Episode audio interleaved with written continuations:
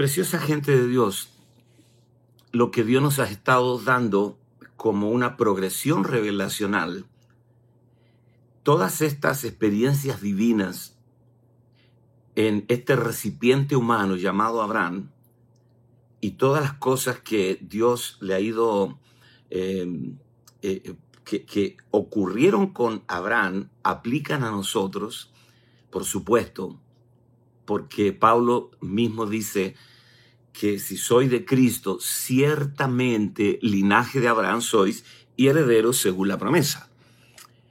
Y somos los que seguimos las pisadas. Es decir, Abraham dejó estas huellas para nosotros. Nosotros seguimos las pisadas de la fe, porque Abraham cometió, también metió la pata como ser humano, pero esas pisadas no las seguimos. Seguimos las pisadas de la fe que tuvo nuestro padre Abraham antes de ser circuncidado. Es decir, que eso de antes de ser circuncidado es porque Dios le había hecho la promesa a Abraham, la promesa de la simiente y de la tierra antes de ser circuncidado. Entonces hoy tenemos entre manos un temazo, un justo derrotado, Lot.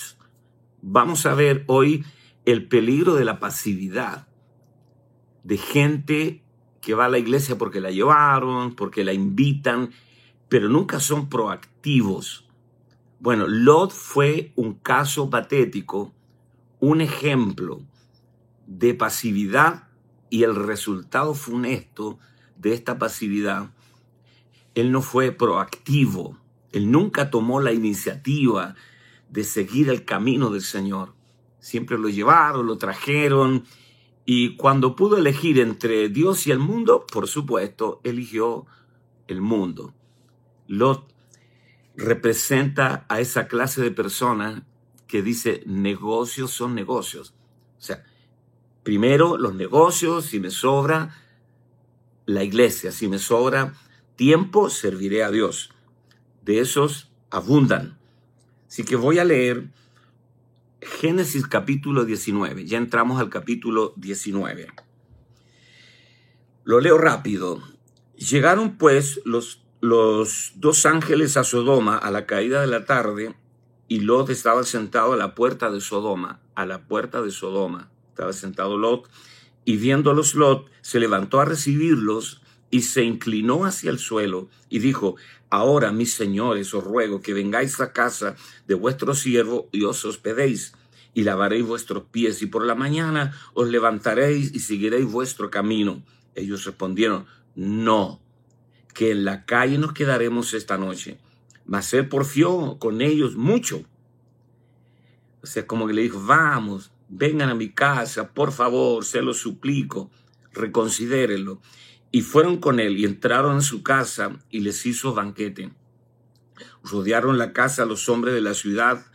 Eh, ah, ok, les hizo banquete y coció panes sin levadura y comieron. Pero antes que se acostasen, rodearon la casa los hombres de la ciudad, los varones de Sodoma, todo el pueblo juntos, desde el más joven hasta el más viejo, y llamaron a Lot y le dijeron, ¿dónde están los varones que vinieron a ti esta noche. Sácalos para que los conozcamos. Esto es para que los violemos. Entonces Lot salió a ellos a la puerta y cerró la puerta tras sí y dijo, Os ruego, hermanos míos, que no hagáis tal maldad. He aquí ahora yo tengo dos hijas que no han conocido varón. Os las sacaré fuera y haced de ella como bien os pareciere. Wow, qué terrible. Solamente que a estos varones no hagáis nada, pues que vinieron a la sombra de mi tejado. Y ellos respondieron, quita allá, hazte un lado. Y añadieron, vino este extraño para habitar entre nosotros, eso lo decían por Lot, y habrá de erigirse en juez. Ahora te haremos más mal que a ellos. Y hacían gran violencia al varón, a Lot, y se acercaron para romper la puerta. Entonces los varones o los ángeles alargaron la mano y metieron a Lot en casa con ellos y cerraron la puerta. Y a los hombres que estaban a la puerta de la casa hirieron con ceguera desde el menor hasta el mayor, de manera que se fatigaban buscando la puerta Y dijeron los varones a Lot, ¿tienes aquí alguno más yernos y tus hijos? Escuchen bien esto, yernos y tus hijos y tus hijas y todo lo que tienes en la ciudad. Sácalo de este lugar porque vamos a destruir este lugar. Y cuando el clamor contra ellos ha subido de punto, de punto delante de Jehová, por tanto, Jehová nos ha enviado para destruirlos. O sea, están prendiendo las alarmas de esta gran catástrofe. Esto me imagino cuando suenan las alarmas de los terremotos o los tsunamis que la gente busca las vías de escape. Esto era cada minuto cuenta, escapen. Entonces salió Lot y habló a sus yernos y los que habían de tomar sus hijas y les dijo, levantaos, salid de este lugar, porque Jehová va a destruir esta ciudad. Más pareció a sus yernos como que se burlaba.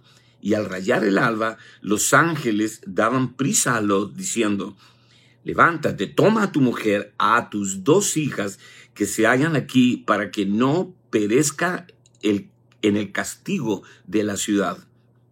Y deteniéndose él, los varones asistieron de su mano y de la mano de su mujer y de la mano de, de, sus dos hijas, según la misericordia de Jehová para con él, y lo sacaron y lo pusieron fuera de la ciudad. Y cuando los hubieron llevado fuera, dijeron, escapa, escapa por tu vida, no mires atrás ni pares en toda esta llanura, escapa al monte, no sea que perezcas. Pero Lot les dijo, no, yo ruego, señores míos, y aquí ahora, aquí ahora ha hallado vuestro siervo gracia en vuestros ojos y habéis engrandecido vuestra misericordia que habéis hecho conmigo dándome la vida, mas yo no podré escapar al monte, no sea que me alcance el mal y muera. Y aquí ahora, esta ciudad está cerca para huir allá, la cual es pequeña, déjame escapar ahora allá. ¿No es ella pequeña? Y salvaré mi vida. Y le respondió, He aquí que he recibido también tu súplica sobre esto, y no destruiré la ciudad de que has hablado. Date prisa, escapa ya, porque nada podré hacer hasta que hayas llegado allí. Por eso fue llamado el nombre de la ciudad Soar. El sol salía sobre la tierra cuando llegó Lot a Soar. Entonces Jehová hizo llover sobre Sodoma y sobre Gomorra azufre y fuego de parte de Jehová desde los cielos y destruyó las ciudades y todas aquella llanura con todos los moradores de aquellas ciudades y el fruto de la tierra. Entonces la mujer de Lot, la mujer de Lot miró atrás a espaldas de él y se volvió estatua de sal. Y subió Abraham por la mañana al lugar donde había estado delante de Jehová y miró hacia Sodoma y Gomorra y hacia toda la tierra de aquella llanura y hacia toda la tierra de aquella llanura miró y aquí que el humo subía de la tierra como el humo de un horno. Así, cuando destruyó Dios las, las ciudades de la llanura, Dios se acordó de Abraham. Escuche esto. Dios se acordó de Abraham, no de Lot. Dios se acordó de Abraham y envió fuera a Lot de medio de la destrucción al asolar las ciudades donde Lot estaba. Esto es bien interesante. Dios se acordó de Abraham y sacó a Lot fuera. Pero Lot subió de Soar y moró en el monte y sus dos hijas con él, porque tuvo miedo de, quedarse en Soar, y habitó en una cueva, él y sus dos hijas. Entonces la mayor dijo a la menor, Nuestro padre es viejo y no queda varón en la tierra que entre a nosotras conforme a la costumbre de toda la tierra. Ven, démosle a beber vino a nuestro Padre y durmamos con él, y conservaremos de nuestro Padre descendencia. Y dieron a beber vino a su padre aquella noche, y entró la mayor y durmió con su padre, mas él no sintió cuando se acostó con ella, ni cuando se levantó. El día siguiente dijo la mayor a la menor, he aquí yo dormí la noche pasada con mi padre, démosle a beber vino también esta noche, y entra y duerme con él, para que conservemos de nuestro padre descendencia. Y dieron a beber vino a su padre también aquella noche, y se levantó la menor y durmió con él, pero él no echó de ver cuando ella se acostó, ni cuando se levantó, y las dos hijas de Lot, escuche, concibieron de su padre, y dio a luz la mayor un hijo, y llamó su nombre Moab, el cual es padre de los moabitas hasta hoy. La menor también dio a luz un hijo, y llamó su nombre Ben Ami el cual es padre de los amonitas hasta hoy, moabitas, amonitas. Hasta ahí la escritura. Hemos leído el capítulo 19 de Génesis. Bajé temprano a, buscar el, el cafecito. ¿Acaso a las 7 de la mañana? Las 7 con 15 minutos. Así que su apóstol madrugó hoy me levanté a las 5 de la mañana para repasar el tema, pero súper inyectado, motivado, porque creo que en este tiempo de pandemia, en este tiempo donde están sucediendo todas estas cosas eh, terribles, proféticas, escatológicas, necesitamos rápidamente, hermanos, de un pensamiento de reino, un pensamiento de propósito, eh, del propósito eterno. Ahora, eh, ¿a usted no le parece que estas historias que contiene la escritura serían mucho mejor obviarlas porque son como páginas negras, como cosas demasiado negativas? Tú dices, ¿en qué me puede edificar esto a mí? Y pregunto, ¿cuál, ¿cuál es el propósito del capítulo 19 de Génesis? Escuchen, amonestarnos mediante el ejemplo. O sea, esta mañana, tómalo como una mañana de amonestación de Dios. Para ti, para tus hijos y para los hijos de tus hijos. ¿Por qué? Porque nosotros marcamos un rumbo para nuestra familia. Hoy día, ¿qué vemos nosotros? Padres que sacralizan la educación de sus hijos, la educación, el ir a la escuela y a la universidad son sagradas y está bien que lo hagan, pero secularizan la iglesia. Tienen un celo tan tremendo por la educación de sus hijos, pero no tienen el mismo celo para llevarlos a Cristo. Esa fue la vida de Lot. Lot fue pasivo con sus hijos. Entonces, cuando Pablo, por ejemplo, dice, no quiero hermanos que ignoréis que nuestros padres todos estuvieron bajo la nube, todos cruzaron el mar, todos fueron bautizados en la nube, en Moisés, y estas cosas fueron escritas para nuestra admonestación para que no caigamos en semejante ejemplo de desobediencia. Porque en un día murieron 30 mil personas, solamente eso sucedió y fue registrado en el texto sagrado para amonestarnos a nosotros los que hemos alcanzado los fines de los siglos. Ese es el propósito de este capítulo esta mañana. Eh, Ahora tenemos acá un justo derrotado. Eh, ¿Cómo llegó a vivir en la ciudad de Sodoma un justo? Lot. ¿Qué fue lo que lo motivó para establecerse en la perversa Sodoma? Sodoma y Gomorra. Después vemos que en ese valle, en la llanura, había muchas ciudades era como una megápolis y todas las ciudades estaban corrompidas. Mira, mira lo que dice Segunda de Pedro, cómo lo describe Pedro. Segunda de Pedro, capítulo 2, versos 6 al 9, te lo leo. Y si condenó por destrucción a las ciudades de Sodoma y de Gomorra, reduciéndolas a cenizas y poniéndolas de ejemplo a los que habían de vivir impíamente, y libró al justo Lot, abrumado por la nefanda conducta de los malvados, porque este justo que moraba entre ellos afligía cada día su alma justa, viendo y oyendo los hechos inicuos de ellos. Sabe el Señor, aleluya, sabe el Señor librar de tentación a los piadosos y reservar a los justos para ser castigados en el día del juicio. Cuando vemos todo el comportamiento de Lot, y ya voy a explicar porque eh, Lot tuvo muchas derrotas antes de la destrucción de Sodoma. Cuando vemos la conducta de Lot, nos parece que Pedro es bastante generoso al tratar a Lot de justo. Nosotros no entendemos por qué la palabra, y por supuesto, nos doblegamos a la autoridad suprema de la palabra, por qué Pedro dice que Lot era justo y afligía su alma justa.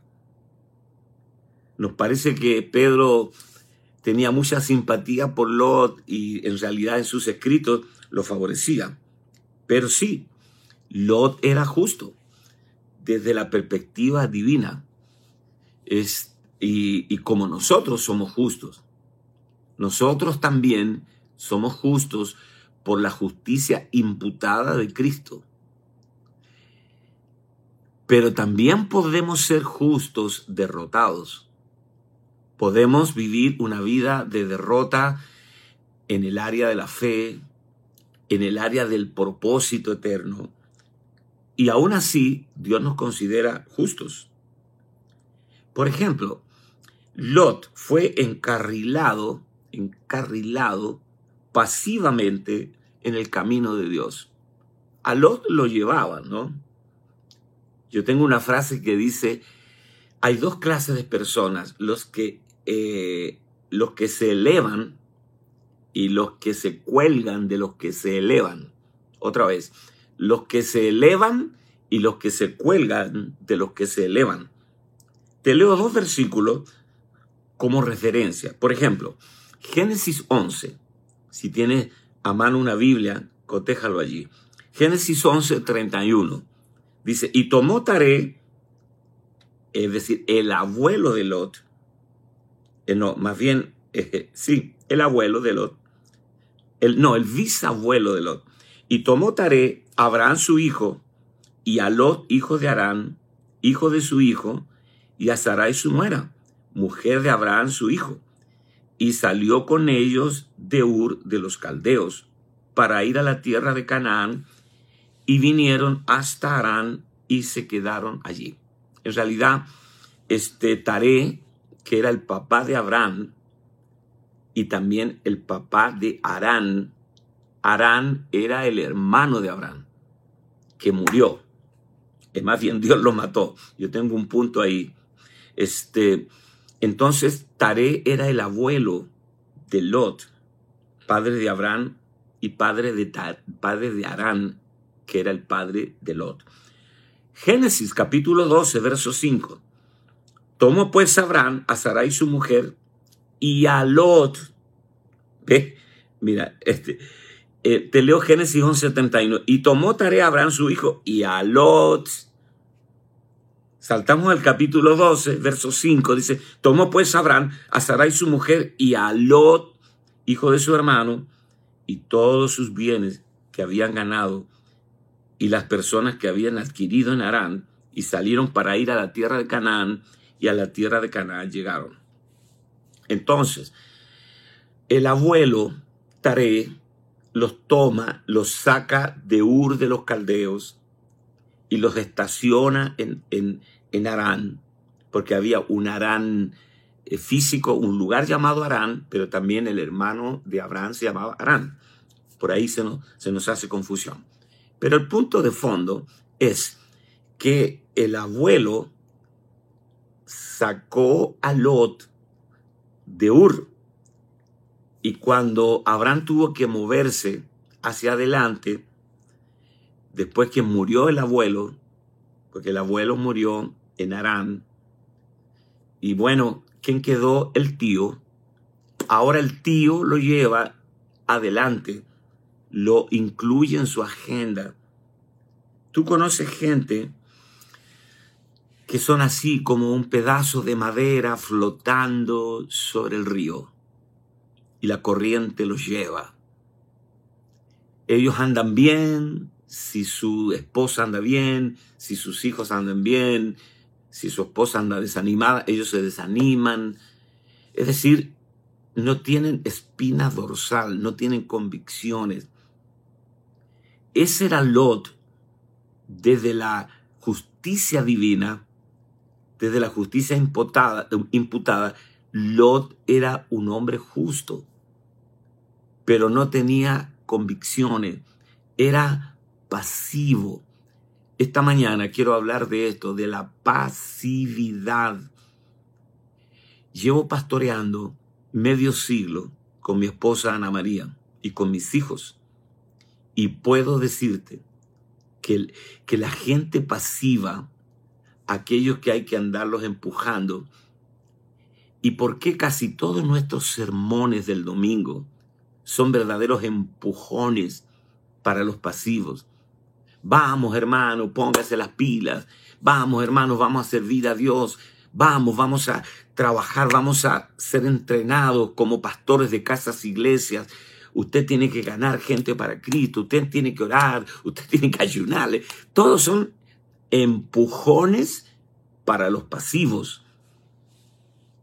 Yo estoy orando a Dios para que Dios en este tiempo levante una, una generación proactiva, que sepan elegir apasionadamente que sepan escoger apasionadamente el camino de Dios, enfocarse allí.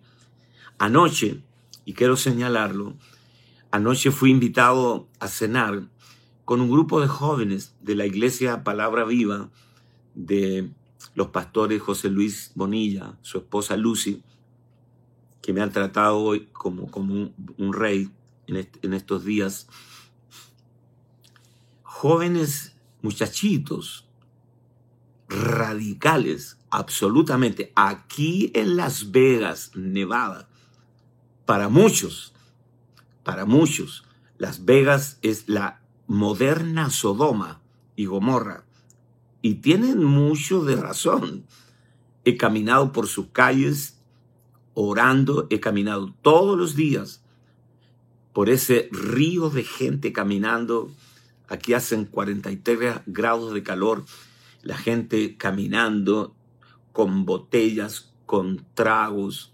Aquí la pornografía es, legal, la marihuana es legal, la prostitución es legal, el juego de azar es legal. Por eso el atractivo de, de, Las Vegas es precisamente esto. Se vienen de todas partes del mundo. Tú ves asiáticos, europeos, suizos, americanos, latinos, ni te cuento, eh, gastando su dinero. Y, tú ves, y eso no te lo dice la noticia, pero tú ves a cada momento ambulancias. Tú ves con las sirenas por todos lados. Me llama la atención porque hay mucha gente que pierde todo aquí en Las Vegas y por supuesto después de eso vienen los infartos, los suicidios. Eso no te lo dicen las noticias porque protegen este sistema. Pero en esta ciudad, anoche yo estaba reunido, igual que la iglesia primitiva, con un grupo de jóvenes llenos del Espíritu, radicales, que no están dispuestos a negociar las cosas de Dios. O sea, se puede vivir en santidad y en pureza. Se puede vivir enfocado en los propósitos del reino en un ambiente como Las Vegas, Nevada. Alabado sea el nombre del Señor. No pasó eso con Lot. Y mira, hay algún detalle triste. Dios le apareció muchas veces a Abraham, pero nunca se le apareció a Lot.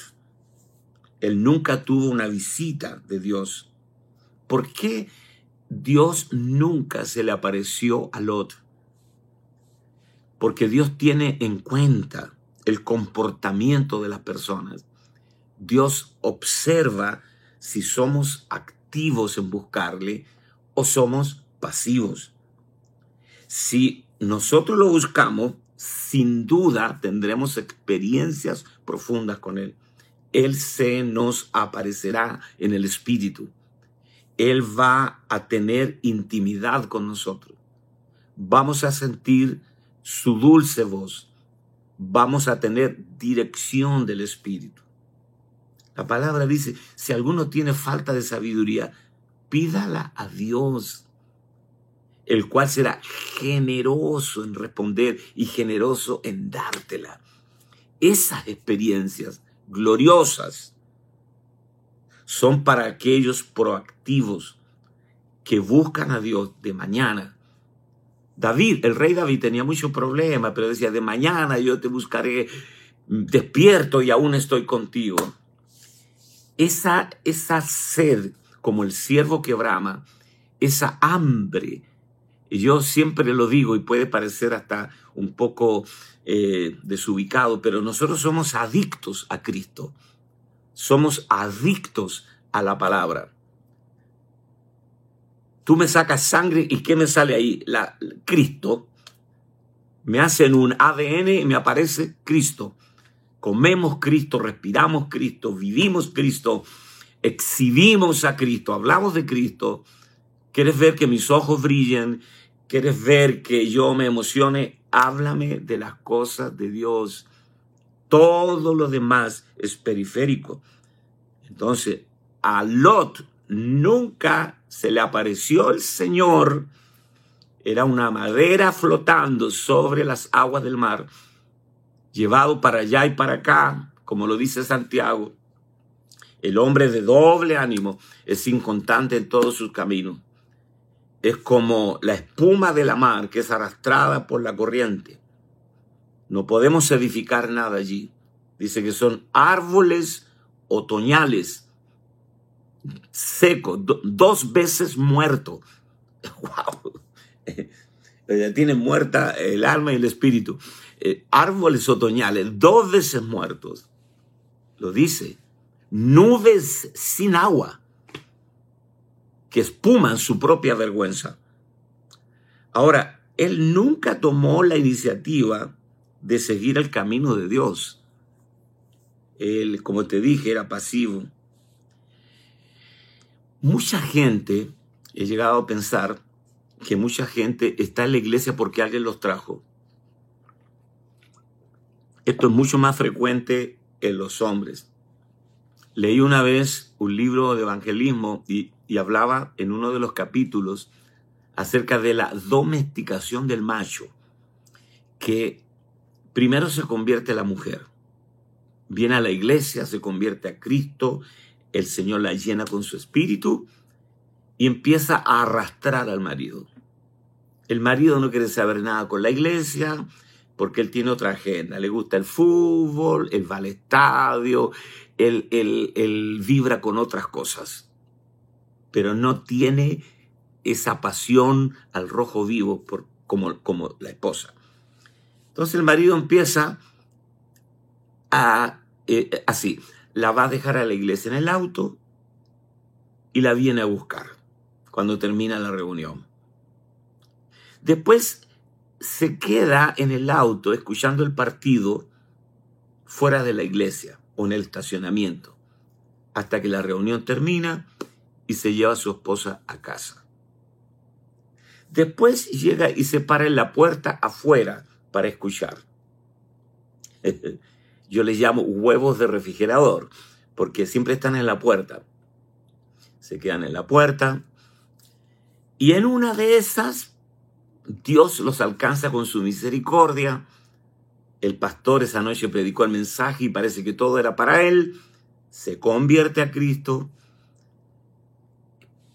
pero, ¿cómo te digo? Ya es un justo, pero nunca, nunca tiene esa radicalidad de servir a Dios.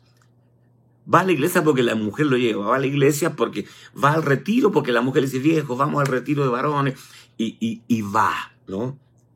arrastrado siempre. Yo tuve un abuelo, mi abuelo Teobaldo, el padre de mi mamá, era un lot arrastrado. Él fue reactivo, nunca fue proactivo.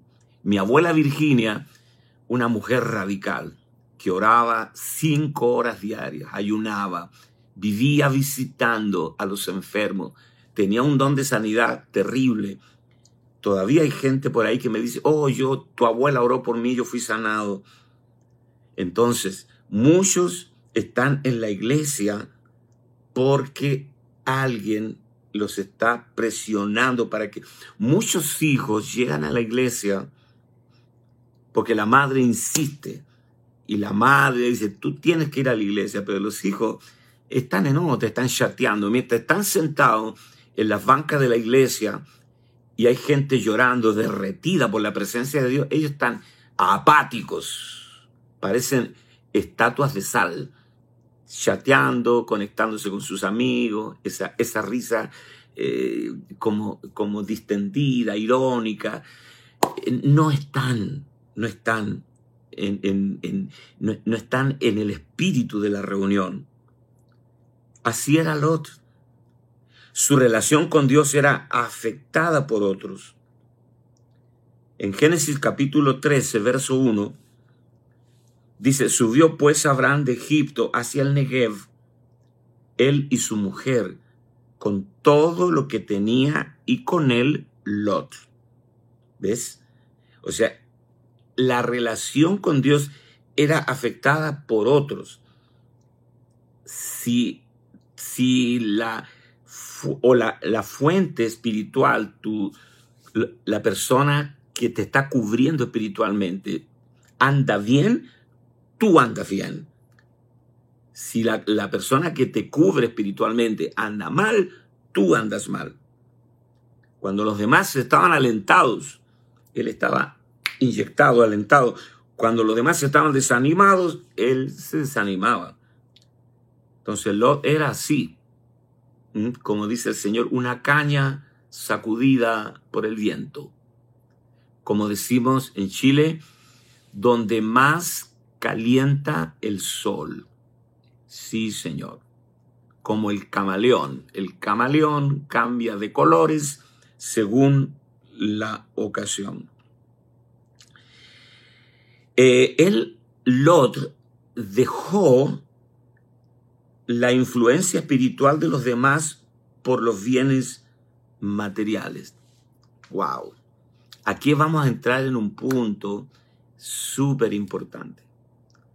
Antes de platicarte de esto, déjame recordarte la parábola de Jesús. Cuando dice, el reino de los cielos es semejante a un sembrador que salió a sembrar y parte de la semilla cayó en la orilla del camino. Parte de la semilla cayó entre pedregales. Parte de la semilla cayó entre espinos. Pero parte de la semilla cayó en buena tierra y dio frutos a 30, a 60 y a 100 por uno. Solo hablaré de los espinos porque es importante entender que tú no sabes, tú no puedes averiguar si tú eres la orilla del camino, si tú eres los pedregales, si tú eres los espinos o la buena tierra, hasta que la palabra del reino sea sembrada en ti. La palabra del reino expone el suelo, acusa, cuando sembramos la palabra del reino con todas sus justas demandas, nosotros, la gente tiene distintas reacciones. Hay personas que abrazan esta palabra, se derriten, dice, esto es lo mío, y se entregan completamente al Señor. Y otros reciben a Cristo, pero dice el Señor, los afanes de la vida y el engaño de las riquezas ahogan la palabra y se vuelve infructuosa. Aquí tenemos a Lot. Cuando Lot tuvo la posibilidad de elegir entre los bienes materiales, como yo, pienso que él lo decía, tranza y avanza. O sea, yo voy a ir poniendo mis tiendas hasta Sodoma. Yo voy a vender mi ganado, porque él, él era un ganadero. Voy a vender mi ganado a esta gente de Sodoma. Voy a proveerles la carne para todos, para toda la ciudad. Le fue yendo bien, tenía una cartelera de clientes pero él transó, tranza y avanza, tranza y avanza. Se llevó a su familia, la instaló en Sodoma. Hermanos, y, es algo que si tú no tienes cuidado, si no eres radical, si tú te vas a vivir a un barrio de narcos, a un barrio lleno de delincuentes, es muy probable que tu hija se enamore de un delincuente y es muy probable que tu hija se enamore de un narco. ¿Qué vas a hacer? Y van a ser influenciados, permeados por esa cultura, por esos valores. Tú, tú dices, ¿cómo las hijas de Lot llegaron a cometer incesto con su papá? Lo emborracharon. Yo no sé qué, qué, no sé cuáles son los niveles de embriaguez, pero cómo un hombre puede violar a su hija, tener relaciones sexuales con su hija y no darse cuenta. Y las hijas lo, emborracharon y se acostaron con él y concibieron. O sea, Lot las embarazó a sus hijas. Entonces, esto es horroroso. La Biblia debería omitir estas cosas demasiado fuertes, pero la Biblia no es un libro para honrar al hombre. La Biblia es un libro para honrar a Dios. Te cuenta todas las historias crudas. La Biblia habla del adulterio de David, de la borrachera de Lot, de las mentiras de Pedro. La Biblia habla de los asesinatos de Pablo. La Biblia no esconde nada, no maquilla nada, porque la Biblia es un libro divino que fue escrito para honrar a Dios, no al hombre. Ahora, quiero que captes esto. Eh, fueron permeados por esta cultura sodomita, porque Lot, cuando tuvo que escoger seguir el camino de Dios, estar al lado de su tío Abraham, él escogió los negocios. Él dijo, negocios son negocios. Que Dios nos libre de esto. Yo no estoy diciendo que tú seas pobre, que no seas un emprendedor. El otro día estuve eh, con un muchacho todavía bien joven se llama Verlo, Verlo Araya, uno de los grandes empresarios jóvenes que tiene Chile, un muchacho lleno del espíritu. Tú le hablas, tú le hablas a él del Señor y llora. Yo a mí me emocionaba porque un hombre millonario. Y, tú hablas con él. Estábamos en un café, en un Starbucks. Él vino de, de, Chile para visitar a sus hijas que están estudiando acá en la universidad en Dallas. Y, nos, encontramos eh, en, una cafetería eh, de, la línea Starbucks, conversando de las cosas de Dios. Y yo comencé a compartir con naturalidad estos principios. Y él lloraba, lloraba, dice, apóstol, siga hablando porque yo estoy como una tierra seca, yo necesito la palabra. O sea, tú puedes ser un hombre o una mujer inmensamente rico y próspero pero con un corazón para Dios que tú no lo negocias. ¿ves? Es más, Dios no necesita ricos, porque el reino necesita recursos para que, para que sea predicado a todas las naciones. Pero con Lot no fue así. Mire, Génesis capítulo 13, le leo rápido, verso 5 en adelante. Dice, también Lot, que andaba con Abraham, tenía ovejas, vacas y tiendas, y la tierra no era suficiente para que habitasen juntos, pues sus posesiones eran muchas, y no podían morar en un mismo lugar.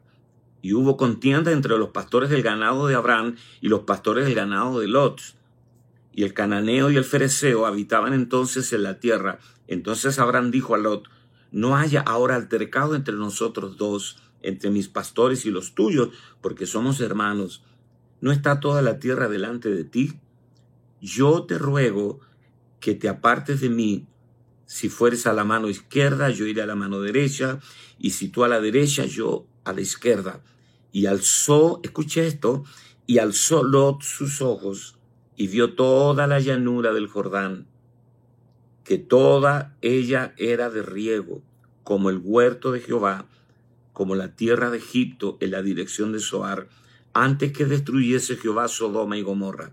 Entonces Lot escogió para sí toda la llanura del Jordán, y se fue Lot hacia el oriente, y se apartaron el uno del otro. Abraham acampó en la tierra de Canaán, en tanto que Lot habitó en las ciudades de la llanura y fue poniendo sus tiendas hasta Sodoma. Fue gradual. Mas los hombres de Sodoma eran malos y pecadores contra Jehová en gran manera. Alzó Lot sus ojos y miró la llanura. Él estaba poseído por ese espíritu ventajista. A él no le importó, a él no le importó su tío, de verdad. Él nunca sirvió a Abraham, se sirvió de Abraham. Dice el apóstol Santiago que el pecado es así, los deseos de los ojos y la vanagloria de la vida. Es lo mismo que Eva. Dice la escritura, y vio Eva que el fruto era agradable a los ojos y bueno para adquirir sabiduría. Los deseos de los ojos. Eh, esto es muy profundo, este es un tema para un seminario completo. Pero por ahí entró y, y, y Lot alzó sus ojos y dijo, esto está bueno. ¿Qué me importa mi tío? Se separó de él. Cuando solo existía una influencia espiritual en los primeros años entre la, relación de, de Abraham y Lot, Lot se mantuvo debajo de ella, pero cuando tuvo que elegir entre la influencia espiritual y los bienes materiales, él escogió los bienes materiales. Quiero, quiero decirte esta mañana algo bien importante. Muchas veces Dios te va a poner a ti en situaciones en donde vas a tener que escoger. Yo he escuchado testimonios conmovedores de personas en que le han ofrecido trabajos con ventajas económicas tremendas, pero ellos han dicho no, porque esto me va a sacar a mí del propósito. Yo estuve hablando el otro día con mi nieto, Gerson, que están ellos abriendo una obra en Génova, en, en Italia, y, ellos me decían, me, decía, me dice Tata, Tata, yo estoy trabajando ahora en una pizzería, me están dando más horas de trabajo, estoy bien, estoy aprendiendo el italiano. Me dice, pero yo sé, eh, me dice, abuelo o tata, yo sé que yo no vine a esto, a Italia.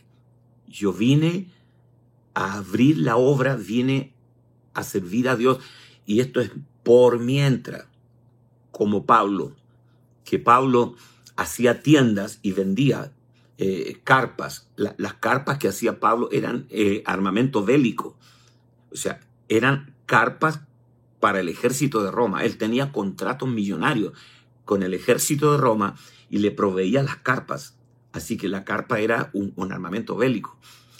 Eh, y Pablo dice, cuando, cuando no tuve recursos, estas manos me han servido pero nunca se desenfocó de la asignación divina. ¿Y, y, quién conoce? ¿Usted conoce alguna carpa que hizo Pablo? Nadie habla de las carpas de Pablo. ¿A quién le interesan las carpas de Pablo?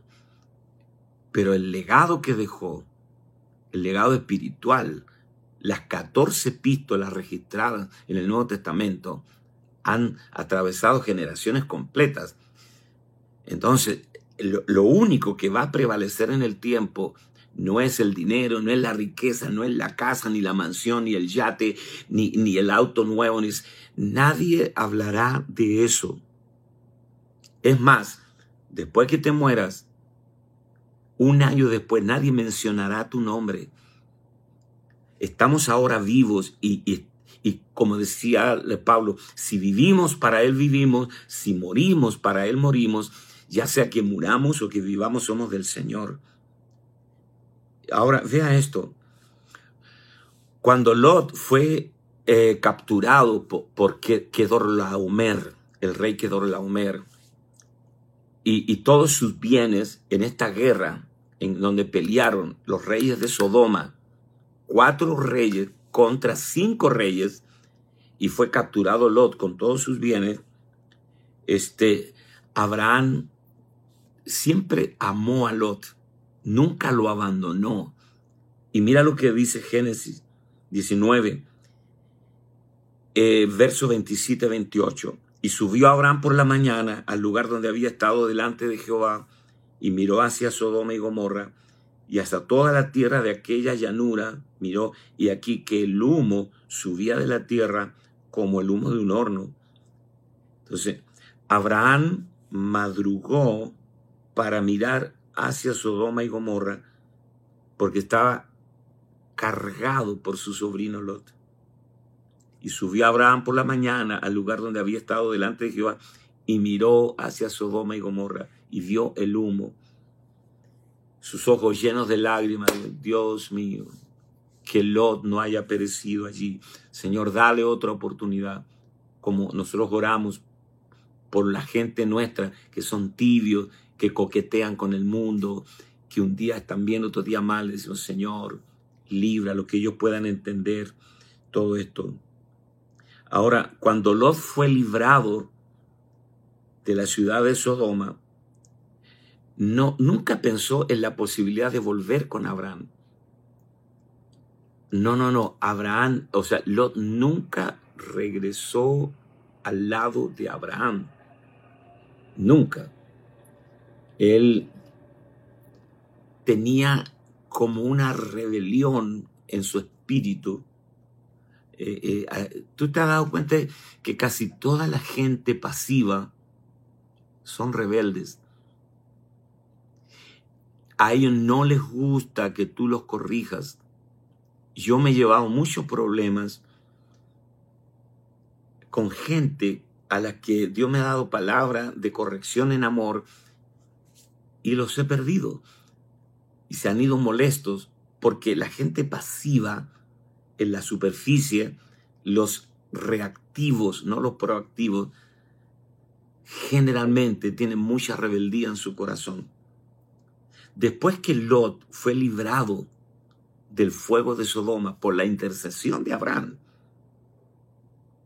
Lot pudo haber dicho, tengo que volver con mi tío, todo esto me ha pasado por cabezón, por rebelde, pero no lo hizo. Él estaba herido, él estaba ofendido por su tío, no tenía humildad, era rebelde. Yo sé que, ah, mira, cuando Jesús dice en Mateo 16, disculpen que me estoy acordando de algunas cosas, en Mateo 16 dice, sobre esta roca edificaré mi iglesia y las puertas del Hades no prevalecerán contra ella.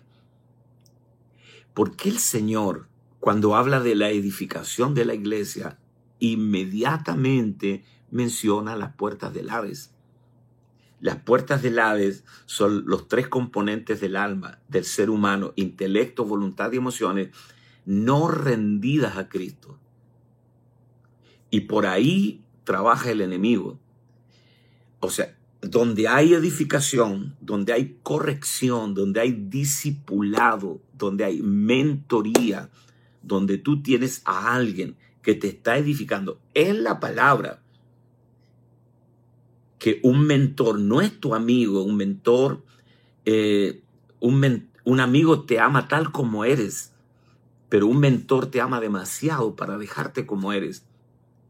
Es como un técnico que no está mirando las cosas superficiales, sino está mirando lo que hay que arreglar está viendo, está trabajando en tu futuro. Eh, un mentor no está emocionado con tu conquista, está, emocionado con las cosas que Dios va a tratar en tu vida por causa del futuro de gloria que Dios tiene para ti. Por lo tanto, cuando tú confundes a un mentor con un amigo, tú tienes un problema. Y Dios envía mentores a tu vida. Algunos tienen un paso fugaz por tu vida vienen para destrabar cosas y se van. Y otros permanecemos muchos años a tu lado para formarte, corregirte. Entonces, Lot, eh, eh, Lot estaba molesto con Abraham porque su tío seguramente le decía, hijo, te lo digo con todo amor, vas por mal camino, mira a tus hijos, no tienen temor de Dios, mira a tus hijas relacionadas con esos impíos sodomitas, ¿qué estás haciendo con tu familia? Y eso no le gustaba a Lot. Además que era un hombre rico. Tú no puedes hablarle así a los ricos de este mundo. Entonces él cayó finalmente, fue cuesta abajo. Ese es el final de una persona pasiva. Y hoy, dice la palabra, por haberse multiplicado la maldad, el amor de muchos se enfriará.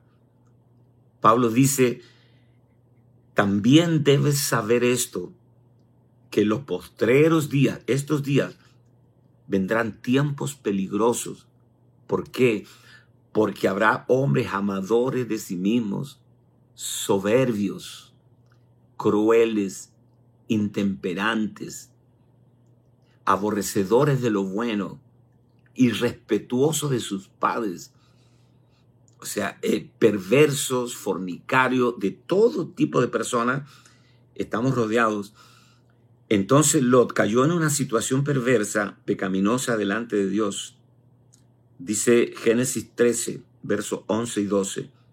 Lot escogió para sí toda la llanura del Jordán y se fue Lot hacia el oriente, se apartaron el uno del otro. Abraham acampó en la tierra de Canaán, en tanto que Lot habitó en las ciudades de la llanura y fue poniendo sus tiendas hasta Sodoma. Cuando tú abandonas la fuente de la influencia espiritual, siempre vas cuesta abajo. De nuevo, cuando tú abandonas la fuente de tu influencia espiritual, puede ser tu madre, un padre que ha gastado sus rodillas y ha derramado lágrimas por ti. Tú abandonas la influencia espiritual, siempre irás cuesta abajo, nunca hacia arriba. Fue amonestado Lot providencialmente. Me quedan tres minutos. Al ser capturado, Lot fue amonestado por Dios. Eh, dice, dice acá en Génesis 14, verso 11, y tomaron toda la riqueza de Sodoma y de Gomorra y todas sus provisiones y se fueron. Tomaron también a Lot, hijo del hermano de Abraham que moraba en Sodoma, y sus bienes y se fueron. Perdió todo. Uno dice, bueno, ahora, ahora va a aprender, pero no aprendió. Nunca viste gente en el lecho de muerte prometiéndole a Dios cosas, diciendo, Señor, si me sacas de aquí, dame otra oportunidad. He sido cabezón, si me sacas de aquí, yo te serviré. Y Dios hace la obra, el milagro. Y después de un tiempo, se le pasó el susto y vuelve a lo mismo. Escuché a un viejo predicador diciendo, eh, el arrepentimiento eh, de una persona eh, es como cuando se predicaba de la venida del Señor, así eh, esos viejos predicadores que eran verdaderos oradores y la gente se arrepentía, pero les duraba el culto. Después, el día lunes, volvían a lo mismo. Entonces Dios tuvo misericordia de los, rescatándolo, y seguramente Abraham dijo, ahora mi, mi amado sobrino va a aprender, y no aprendió nada fue rescatado por Abraham, pero eso no le ayudó a volver al camino de Dios. Él debió haber vuelto con su tío, pero nunca lo hizo. Volvió a vivir en la ciudad inicua, que fue condenada por Dios y que había de ser destruida por el juicio de Dios. Volvió a vivir en la misma zona. Qué cosa terrible. Qué cabezón. Porque cuando los ángeles vinieron a Sodoma, Abraham, Lot estaba sentado en la puerta de Sodoma. Eh, eh, tenía un cargo de anciano. Los ancianos, los que gobernaban la ciudad, se sentaban en las puertas. O sea, él logró un cargo político dentro de ese sistema perverso que fue reconocido como anciano. Estaba sentado en las puertas de la ciudad. Y los ángeles vinieron y él le dijo, vengan a mi casa. Y los ángeles no querían saber nada con Lot, no querían saber nada de quedarse en la casa con Lot. Pero él insistió tanto, casi los arrastró a los ángeles y los ángeles de mala gana accedieron para quedarse en la casa. Qué distinto cuando Dios visitó a Abraham en el encinar de Manré. Abraham estaba sentado a la puerta de su tienda. Lot estaba sentado a la puerta de la ciudad. Los ángeles visitaron a Abraham como un acto bondadoso. Los ángeles no querían entrar a la casa de Lot porque lo venían a sacar. Pero Lot estaba sentado a la puerta de la ciudad. Abraham estaba sentado a la puerta de la tienda. ¿Qué situaciones distintas se dan? ¿Dónde estás sentado tú? ¿Estás sentado en la puerta de la ciudad, de lo que tú has construido? ¿O estás sentado a la puerta de la tienda en humildad, con una gran expectativa de que Dios te hable? Me quedan unas cositas acá. Tú sabes, Sodoma y Gomorra pasaron la historia como el juicio de Dios sobre todas las perversiones sexuales el homosexualismo, levianismo, promiscuidad, eh, eh, adulterio, todo tipo de perversiones, pedofilia, eh, relaciones con cadáveres, necrofilia, todas esas cosas nunca dejaron de ser y hoy día están de vuelta. Toda clase de perversiones sexuales. Sus hijos se corrompieron ya les comenté cómo la hija, las hijas se acostaron con el papá y concibieron. ¿Y, ¿y qué pasó con la mujer de Lot? Dame, dame unos minutitos y termino. La mujer de Lot, la Biblia ni siquiera se ocupa en darnos el nombre. Nunca, jamás nos hemos enterado cómo se llamaba la mujer de Lot. Pero cuando habla de la esposa de Abraham dice Sara, incluso hasta de la concubina del nombre, Agar. Pero de Lot solo dice la mujer de Lot. En el Evangelio de Lucas, capítulo 17, verso 32, el Señor dice, acordaos de la mujer de Lot. ¿Ves? Eh, los, su familia murió en el incendio, las hijas terminaron acostándose con el papá y la mujer de Lot quedó convertida en una estatua de sal. La sal es buena cuando está molida, granulada, sirve para los alimentos, pero una estatua de sal no sirve para nada. Es un monumento a la vergüenza. Ahora, la mujer de Lot fue librada del juicio Sodoma, no murió en Sodoma, pero quedó a mitad de camino convertida en una estatua de sal. En Primera de Juan, capítulo 2, verso 28, estoy terminando, dice, ahora hijitos, permaneced en él, para que cuando se manifieste tengamos confianza, para que en su venida no nos alejemos de él avergonzados. Somos salvos pero nos podemos alejar de él avergonzados. Cristo está pronto a levantar su iglesia. Estamos viviendo todas las señales pretribulacionarias, pero muchos se quedarán las estatuas de sal.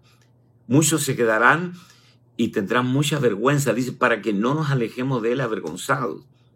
Los vencedores, los que seremos arrebatados con él para reunirnos en las nubes, estaremos celebrando las bodas del Cordero, pero ¿qué hay de los que se quedan? Aquí tenemos un cuadro escatológico. La mujer de Lot no fue quemada en el incendio, pero se convirtió en estatua de sal y finalmente fue un monumento a la vergüenza. Y la vida de Lot, finalmente, ¿quiénes, fueron los, los hijos de Lot? Los amonitas y los moabitas enemigos acérrimos de Israel. Los moabitas y los amonitas, enemigos de Israel. Libro de Deuteronomio 23.3 y termino. Deuteronomio 23.3. No entrará amonita ni moabita a la congregación de Jehová, ni hasta la décima generación de ellos no entrarán en la congregación de Jehová para siempre. O sea, la descendencia de Lot fue rechazada. La descendencia incestuosa con sus hijas fue rechazada. ¿Tú sabes que Ruth era moabita? Sí, la abuelita de Jesús está en Mateo capítulo 1, está en la, en la genealogía de Cristo.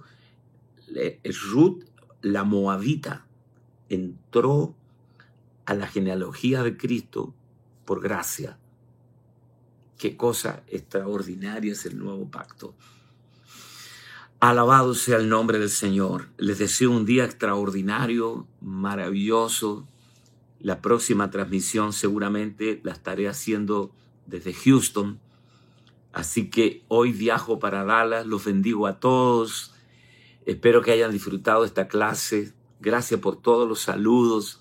Tuvimos un pic de conectado de 660. Extraordinario. Cómo esto me inyecta a mí y, me pone en una responsabilidad de no fallar. Oren por su apóstol Lucas, los bendigo a todos, les mando un abrazo, les mando un beso.